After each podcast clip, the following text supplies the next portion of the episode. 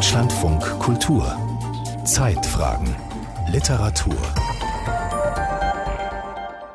Wie lassen sich Gedichte schreiben in Zeiten des Krieges und der Krise? Volja Hapejewa und Ronja Othmann zeigen, wie das möglich ist. In ihren aktuellen Gedichtbänden befassen sich die beiden Lyrikerinnen unter anderem mit Krieg, Terror, Traumata, Vertreibung und Exil.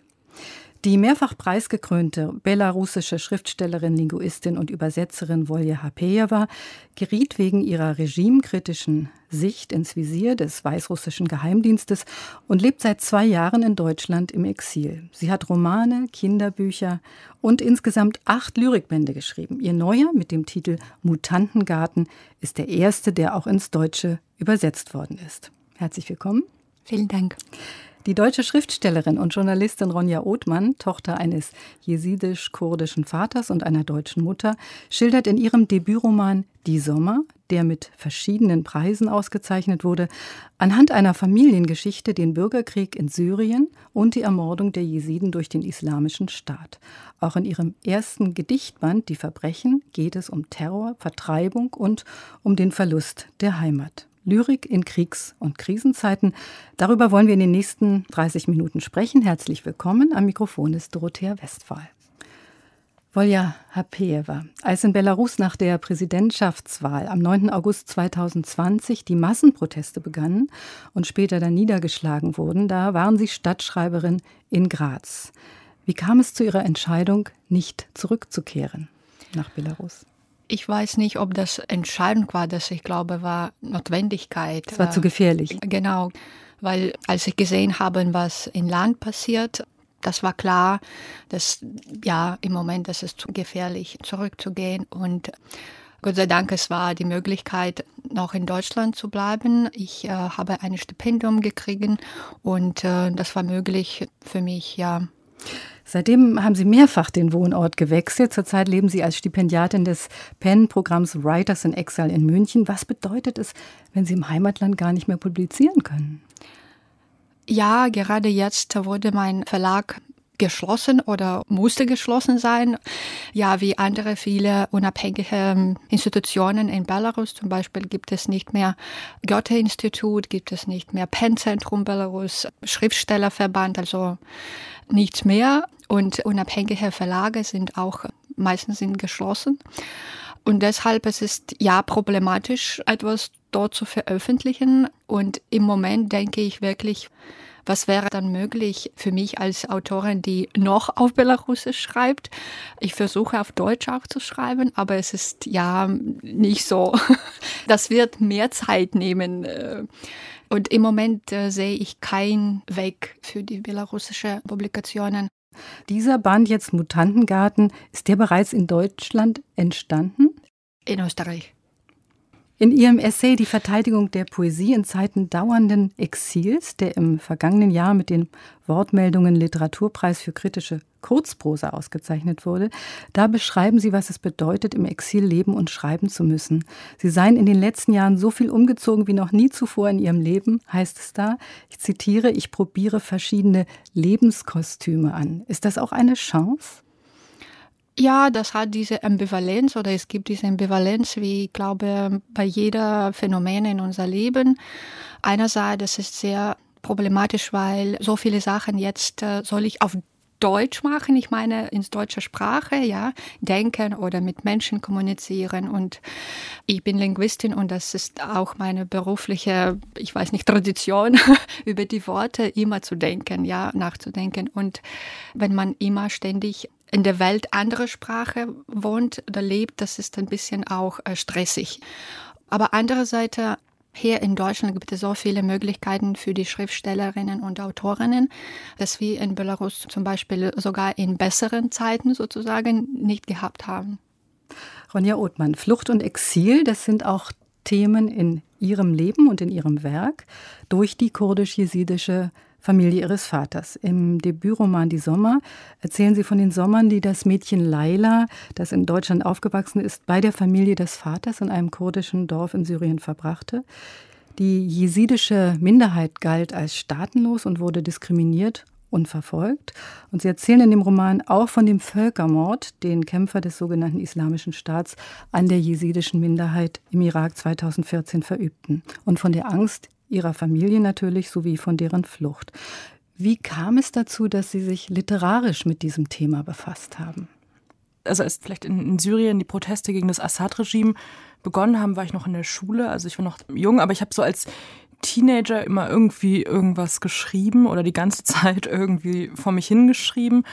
Und als das dann passiert ist, also als dann diese Proteste gegen das Assad-Regime begonnen haben, was ja erstmal mit einer Hoffnung verbunden war, als 2003 Saddam im Irak gestürzt wurde, was ja auch mit einer Hoffnung verbunden war, und dann halt die islamistischen Gruppen stärker wurden und dieses in diesen Genozid gemündet hat, war das so einschneidend, ich glaube für alle Jesiden weltweit, selbst wenn man nicht vor Ort war, aber man hatte meistens noch Verwandte, also wir hatten auch Verwandte zum Beispiel im Irak noch, im Shingal und meine Großmutter und so weiter in Syrien, dass es irgendwie nicht möglich war, über etwas anderes zu schreiben. Also das wäre irgendwie komisch gewesen oder ich weiß nicht, es hat sich dann so aufgedrängt. Ja, und, und ging es vielleicht auch darum, etwas zu bewahren? Ja, was zu bewahren, genau. Ich habe angefangen mit dem Roman kurz vor diesem Genozid und ich wollte nicht unbedingt einen Roman schreiben, aber ich habe angefangen, so über das Dorf zu schreiben und ich habe weil ich schon so äh, gemerkt habe, also weil wir das natürlich verfolgt haben, das Dorf, das gibt es wirklich,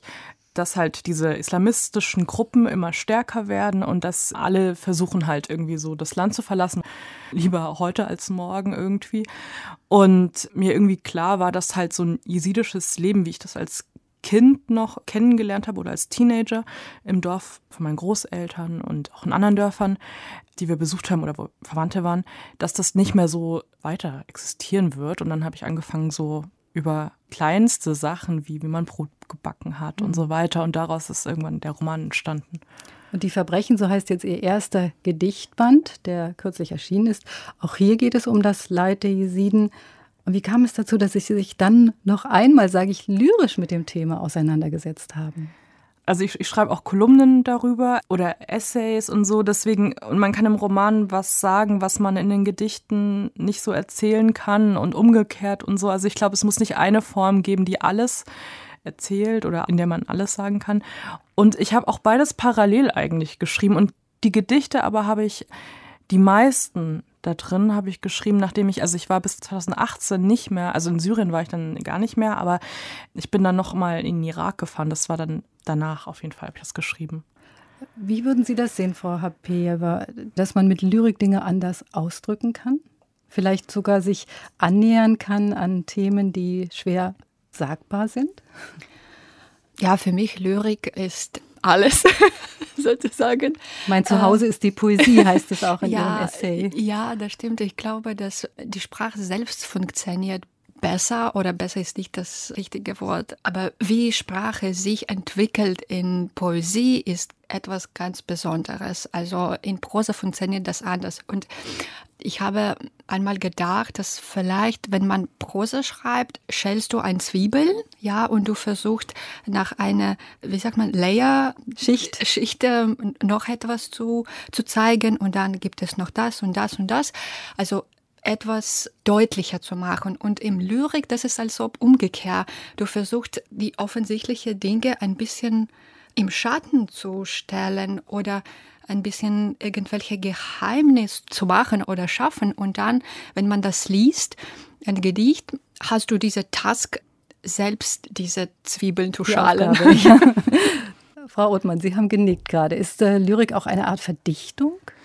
Auf jeden Fall. Und ich würde zustimmen, auch mit der Zwiebel, dass irgendwie so Prosa schreiben oder etwas immer weiter herausstellen vielleicht sein kann und bei der Lyrik auf jeden Fall Verdichtung und man auch die Sprache oder die Sachen von der anderen Seite nochmal anschaut irgendwie. Aber ich finde, das Interessante ist, man kann Lyrik ja auch nicht übersetzen. Wenn das dann verdichtet ist, gibt es dann nicht mehr so eine Ja, ich glaube, Lyrik ist viel mehr in der Sprache selbst verbunden, sozusagen. Ja, deshalb das Problem von Übersetzung ist ja. so problematisch sozusagen ja. für Lyrik. Aber, Aber sind Sie mit, Entschuldigung. Also nicht nur in eine andere Sprache übersetzen, sondern genau, also wenn man ein Gedicht hat, das dann wieder in wie so ein Prosa theoretisch zu übersetzen. Also in derselben Sprache, meinte ich.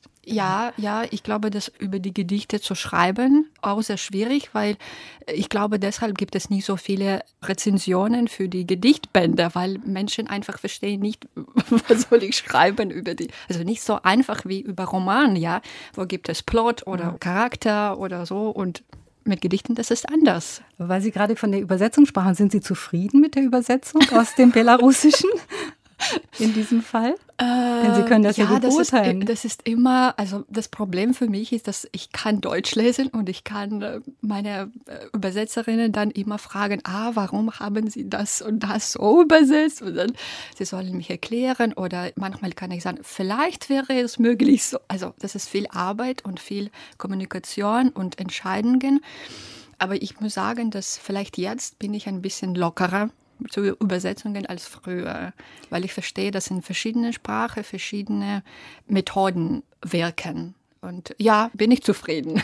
Würden Sie uns das Titelgedicht Mutantengarten vorlesen, Frau Hapejewa? Ja, gerne. Da geht es um ja, Mutanten und von Mutanten und, und Mutationen war im Zuge von Corona ja ständig die Rede. Ja. Bin ich mal gespannt, was hier damit gemeint ist sicherlich nicht Corona, aber vielleicht die Vielfalt in einer ja, Population. Vielleicht soll ich auch erwähnen, dass dieses Buch existiert auf Belarusisch nicht. Also das sind die Gedichte, die aus verschiedenen Lyrikbändern auf Belarusisch rausgenommen wurden. Und also wir haben ausgewählt verschiedene Gedichte. Mutantengarten. Langsamer als andere Organe regeneriert sich das Herz. Ein volles Update gelingt nie sagt die Gebrauchsanweisung. Das heißt, denke ich, alle, die drin sind, bleiben auch drin. Vielleicht verschleißt sich der linke Teil eines Körpers, jemand verliert sein Gesicht und ein neues wächst nach. Sprachen werden sich vermischen wie Jahre und Namen, mein Mutantengarten, wo wir uns abhanden kamen. Vielen Dank, Volja Hapeeva. Jetzt möchte ich das auf Belarusisch lesen, sodass wir auch die Sprache selbst hören. Sehr schön. Повольні за інші органи регенерується серце і цілком ніколи не обновляється. Так написано у подручнику. Значиться, думаю, усе, хто туди потрапив, там застануться. У когось сатреться левая частка цела, знікне твар, і на месцы старога вырасце новы, перамяшаюцца мовы, імёны, гады, мой сад мутантаў, дзе заблукалі мы. Vielen Dank. So klingt das Gedicht Mutantengarten aus dem neuen Band von Volja Hapeeva auf Belarusisch. Frau Uthmann, wie haben Sie das Gedicht gelesen? Ich habe sogar fast wie so Erzählungen wieder darin auch gelesen, in den einzelnen Gedichten. Mhm. Also gar nicht so unprosaisch vielleicht. Bei Ihnen geht es ja um Erinnertes und Erzähltes. Sie haben also Genozid und Vertreibung nicht selbst erlebt. Sie wissen es mhm. von ihrer Familie. Und äh, vielleicht macht das auch die Texte so intensiv, weil sie eben zu dieser Gemeinschaft der Jesiden ja durch die Herkunft ihres Vaters gehören. Ich würde Sie bitten, ein Gedicht zu lesen, das heißt Öldistel, Kurkuma, Walnuss, Indigo. Ja, da gibt es auch so eine kleine Geschichte dazu. Das habe ich geschrieben. Ich war in Kurdistan in Hauler, in der Hauptstadt im Irak irakisch-Kurdistan, in einem Teppichmuseum. Und es gab dort auch so eine Ausstellung wo so ganz viele Landwirtschaftsgeräte und so weiter ausgestellt waren. Und das waren noch so Landwirtschaftsgeräte, wie man das ähm, vor den Traktoren und so verwendet hat. Und ich bin mit meinem Vater da ähm, rumgelaufen und er kannte so die Namen von diesen ganzen Geräten, die heute viele Leute auch nicht mehr kennen, weil man diese Geräte nicht mehr benutzt. Und es war immer so ein, äh, ah, das hatten wir zu Hause und das hatten wir zu Hause und das haben wir benutzt und hat dann irgendwie so vorgemacht, wie man irgendwie Joghurt, ähm, Butter und was weiß ich in diesen ganzen Geräten herstellt. Und dann habe ich das geschrieben. Öldistel, Kurkuma, Walnuss, Indigo. Im Teppichmuseum fasst zu Hause ein Kehlemfragment die Tulpenfasern aus. Die Krokusse, die Blüten, was deine Hand zusammenhält, ein Stich, ein Stechen.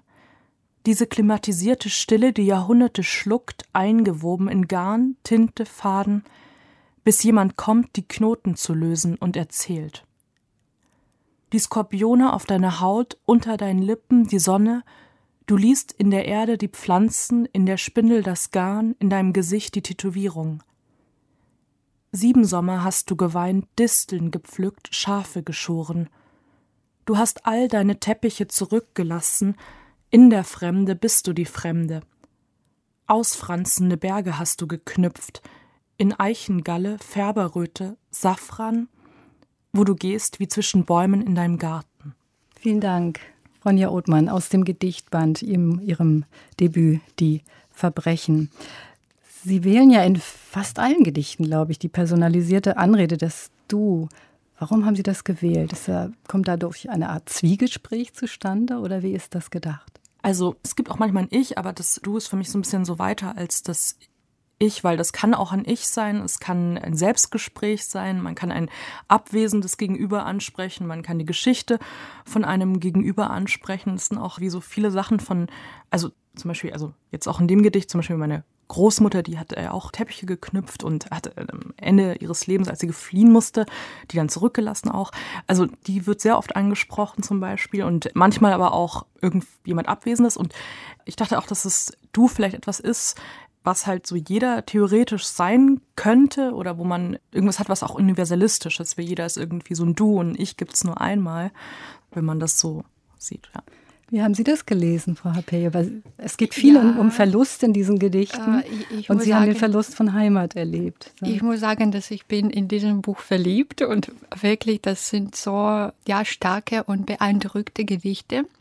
Und ich glaube, ich habe das wie ein Fluss gelesen. Oder jetzt hat Rone über, über Teppiche gesprochen. Jetzt habe ich diese Image oder Metapher, dass es gibt diese Idee, ihre Gedichte wie, als ob knopft man einen Teppich oder webt man einen Teppich. Also es gibt diese Wiederholung. Und das ist für mich etwas so Faszinierendes, wenn man ein Buch schreiben kann mit einem Thema gewidmet ist sozusagen. Und ja, für mich das war sehr, sehr beeindruckend. Und als ich selbst gelesen habe, ich habe immer gedacht, ah, es würde interessant sein, wie Rona das selbst liest. Und jetzt äh, weiß ich. Schreiben über den Krieg. Darum geht es ja auch in dieser halben Stunde. Und das ist natürlich auch das Thema in Ihren beiden Büchern, der Verlust von Heimat, Exil, Flucht. Das sind natürlich Gedichte, die vor dem Krieg gegen die Ukraine entstanden sind. Wobei der Krieg gegen die Ukraine ja schon 2014, wie wir wissen, begonnen hat. Aber ich meine jetzt vor Februar. Und ich habe mit ukrainischen oder von ukrainischen Autorinnen gehört, dass sie im Moment gar keine literarischen Texte schreiben können, sondern dass sozusagen Tagebücher, Blogs, Kolumnen, dass das sozusagen die Themen oder die, die Form, die Texte der Zeit, der Stunde sein. Und ich habe mich gefragt, ob Lyrik vielleicht auch eine Form ist, die besonders in solchen Krisenzeiten geeignet ist, weil sie eben so kurz, so fragmentiert ist. Wie sehen Sie das? Für mich leider nicht. Und ich habe das auch ähm, von ukrainischen Kolleginnen auch gehört, dass äh, sie konnten nicht wirklich schon dann in 2017 oder so über den Krieg schreiben selbst, weil das war zu nah. Ich hatte keine Experience wie das selbst. Ich konnte das nicht wirklich verstehen. Aber dann, als die Situation in Belarus passiert ist, ich habe das wirklich gefühlt in dieselbe Art, weil ich konnte keine Gedichte schreiben dann 2020 über die Situation. Über Ihre Situation. Genau. Mhm. Ich glaube, wenn man zu nah ist zu Krieg oder Krise, für mich zum Beispiel Essay funktionieren besser, weil dann ich werde ein bisschen wie Beobachterin und das ist ein bisschen leichter dann mit Themen zu arbeiten. Und mit Gedichten, mit Lyrik, du machst dich so nackt und in Krisensituationen, du bist schon nackt und dann brauchst du vielleicht umgekehrt etwas, sich zu decken. Aber könnte uns, ja. ja, Sie nicken, Frau Othmann. Ja, also genau, ich würde da zustimmen, obwohl ich äh, sagen würde, dass man also in Krisensituationen äh, Gedichte so als Lektüre so dringend braucht. Ja. Als ich die Gedichte von Volja gelesen habe, weil ich parallel auch noch gerade an einem anderen Text arbeite, wo es auch wieder um Terror, Gewalt und so weiter ging. Und ich muss sagen, dass es mich auch sehr, sehr getröstet hat. Das ist wie so eine wie auch in dem Text von Volja, also wie auch ein Zuhause sein können oder so, also wie so ein tragbares Zuhause. Und vielleicht kann man in der Krise keine selbst schreiben, genau, aber selbst lesen. ja, paradox, aber super, ja, interessant. Das ist wirklich interessant. Also was, was vermag Lyrik uns zu geben in solchen Zeiten? Was könnte, was ist das? Ja, ich glaube, das war schon die Antwort. Ich glaube, Lyrik rettet unsere mhm. Seele oder das hilft uns, Menschen zu bleiben. Menschen zu bleiben, also auch empathiefähig genau, zu sein. Genau, genau. Mhm. Würden Sie sich beide als politische Lyrikerinnen verstehen oder eher nicht? Ja, schwierig zu antworten, weil ich glaube, ich würde nicht sogar denken über mich als, okay, bin ich jetzt politische oder, oder feministische. Und für mich als Autorin, das ist einfach wichtig zu schreiben, was ich denke, wichtig zu schreiben. Es ist vielleicht auch wichtig, Frau Othmann, aus dezidiert weiblicher Perspektive über solche Gewalterfahrungen, die Sie ja auch schildern, zu schreiben? Wahrscheinlich, aber also von der Perspektive vom Schreiben her schreibt man ja also man, man hat ja die, die Themen, die man hat oder so. Also ich denke jetzt nicht darüber, ah, das ist jetzt wichtig, sondern ich habe etwas, was ich erzählen will und dann, oder worüber ich schreiben will und das erzähle ich dann. Genau, auf jeden Fall ist die weibliche Perspektive, also die kann ich nicht rauslöschen oder so.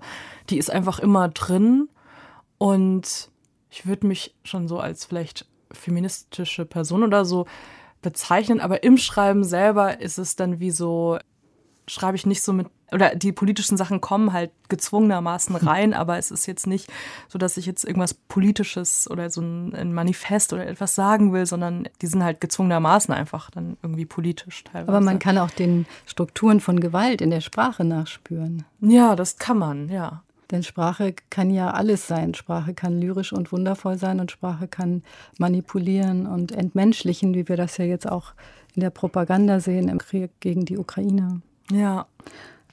Ich wollte Sie noch fragen, Frau Hapejewa, ein Gedicht ist äh, von Ihnen erschienen oder entstanden vielmehr 2017. Das war, als der Krieg in der Ostukraine bereits begonnen hatte, in Teilen der Ostukraine. Und das heißt Schwarzer Apfelbaum. Das findet man auch im Netz. Ich werde Sie jetzt mhm. nicht bitten, es zu lesen, aber ich wollte Sie fragen, wie das entstanden ist. Ja, das wurde geschrieben für eine Tagung in Tutzing. Ich und andere Autorinnen aus äh, Deutschland, äh, Russland und Belarus und Ukraine waren in Kiew und haben Aktivisten getroffen von Maidan, Revolution und anderen. Und dann sollten wir einen Text schreiben. Und äh, wir haben auch Museum von Zweiten Weltkrieg oder ja, das gibt auch äh, Pavillon mit schon neuen Krieg äh, besuchen. Und ich habe dann die privaten Briefe von, von Menschen aus dem Front gesehen und diese Briefwechseln zwischen Familien. Und das war die Idee, mit diesen Briefen zu arbeiten. Und ich habe ein bisschen mehr recherchiert, auch für Ersten Weltkrieg. Und dann parallel übersetzte ich für Organisation für Sicherheit und Zusammenarbeit in Europa die Briefe und offizielle Dokumente von Donetsk und Luhansk ähm, Republiken zu Ukraine, weil Minsk und Belarus war dann Treffpunkt für Konflikt Resolution. Dort habe ich auch private Briefe und dann habe ich das in diesem Gedicht inkorporiert, diese reale Geschichten von realen Menschen. Das Thema der Tagung war Helden unserer Zeit und für mich, das war auch wichtig, dieses Konzept ein bisschen zu schüttern erschüttern oder ja, wie ähm, durcheinander zu bringen. Genau, durcheinander zu bringen, zu, zu reflektieren, was bedeutet das, ein Held zu sein und wovon kommt dieses Heldenkonzept? Wie kann man jemand Held nennen, wenn du andere Menschen tötest? Also das ist ein bisschen komisch. Ja, und dieses Gedicht ist äh, so die, diesen Themen gewidmet. Wie gesagt, Schwarzer Apfelbaum nachzulesen, auch von Volja Halpeva im Internet. Frau Othmann, ich wollte Sie noch fragen, Ihre Gedichte sind sehr poetisch, sehr sinnlich auch. Der Zopf kommt häufig vor. Was hat der Zopf für eine Bedeutung? Der hat mehrere Bedeutungen. Also es, man hat früher, also bei meinem Vater war das noch so, den Kindern vor lange nicht, die, den Jungs auch vor lang ähm, die Zöpfe wachsen lassen, weil das sie vor Krankheiten schützen sollte oder für irgendwie bösen Blicken und so. Und dann ist ein, soweit ich weiß, ein, ein Schirr gekommen und das war wie so eine Art Taufe, wenn die Haare dann das erste Mal geschnitten werden. Wer ist gekommen? So eine religiöse, okay. von einer religiösen Kaste praktisch jemand, der dann dieses wie so eine Taufe gewesen, die Haare das erste Mal zu schneiden. Und jesidische Frauen, also meine Großmutter, meine Tante, alle hatten immer so diese ewig langen Zöpfe, also haben die Haare kaum äh, geschnitten.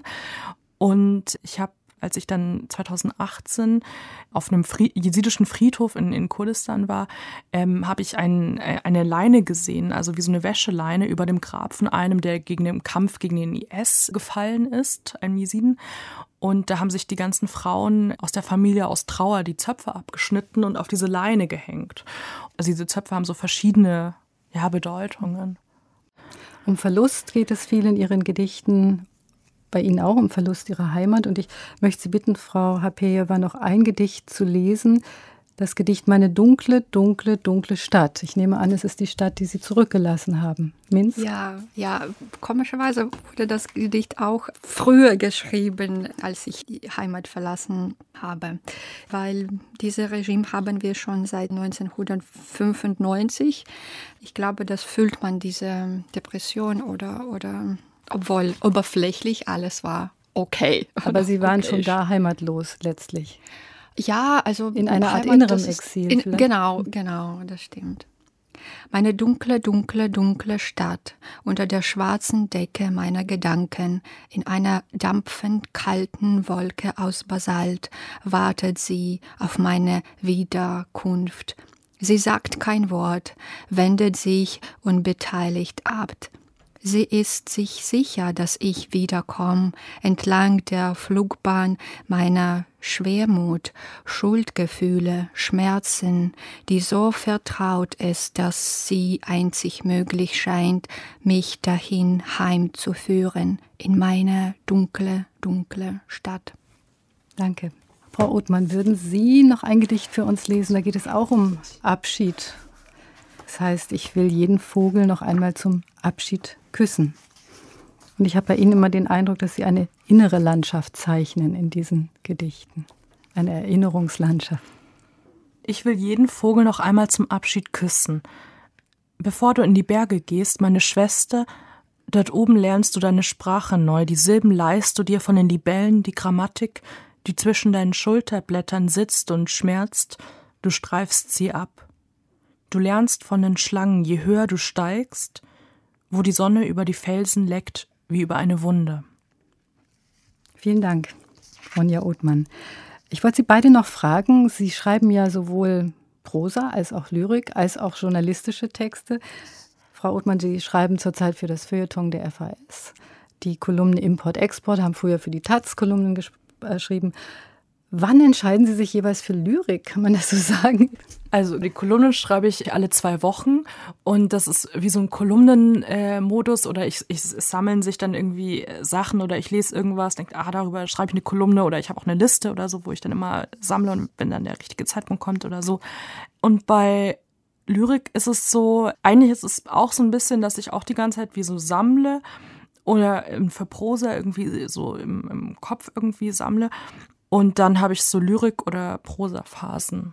Kolumnen, aber die müssen halt. Ja gut, dann ist die Deadline. Die kommen alle zwei Wochen, deswegen. Haben Sie auch Prosa oder, Prosa oder Lyrikphasen? Es gibt ja übrigens noch ein Buch, das von Ihnen auf Deutsch erschienen ist, nämlich Camel Travel heißt es. Das sind Episoden und autobiografische ja, Skizzen. Ja, das habe ich auch sehr, das habe ich sehr geliebt. Auch. Ja. ja. Und ich fand es halt auch was poetisch. Also es war auch. Ähm ja, man kann sehen, dass vielleicht bin ich Lyrikerin ja. erstes. Und dieses Buch Camel Travel, also das ist ganz dünnes Buch und ich habe das seit 2005 geschrieben. Oh, also es geht um das Aufwachsen in der ähm, postsowjetischen ja, Zeit ne? ja, in Minsk stimmt. und Moskau. Und, äh, für mich funktioniert, also ich glaube, das Gehirn äh, sogar funktioniert anders, wenn man oder wenn ich Prosa schreibe oder Gedichte. Also ich verstehe, wie Gedichte schreibt man besser. Also vielleicht mache ich das ähm, häufiger oder so etwas. Und weil das so konzentriert ist und in Zeit, das ist ähm, kürzer ist.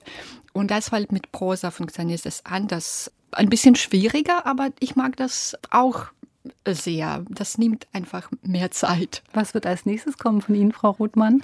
Ich schreibe jetzt gerade wieder Prosa. Aber Sie verraten noch nicht. aber, aber Lyrik kommt noch, weil Ja, ich habe eine genau, große wieder. Hoffnung, mehr zu lesen. Bitte. Ge- Geben Sie die Lyrik nicht ab, ja? Nee, nee, nee, nee, auf keinen Aber Fall. Sie auch nicht, Frau Happel. Nein, weil ich habe ähm, auch Übersetzungen, aber auch diesem Frühjahr 23 kommt ein neuer Gedichtband. Ja, hoffentlich. gespannt. Äh, ja. Aber der Roman, der Roman kommt. Der Roman kommt dann im Herbst.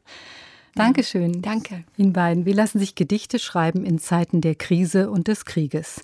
Darüber sprach ich mit Volja Hapejewa und Ronja Othmann, die sich in ihren aktuellen Gedichtbänden unter anderem mit Krieg, Traumata, Vertreibung und Exil befassen.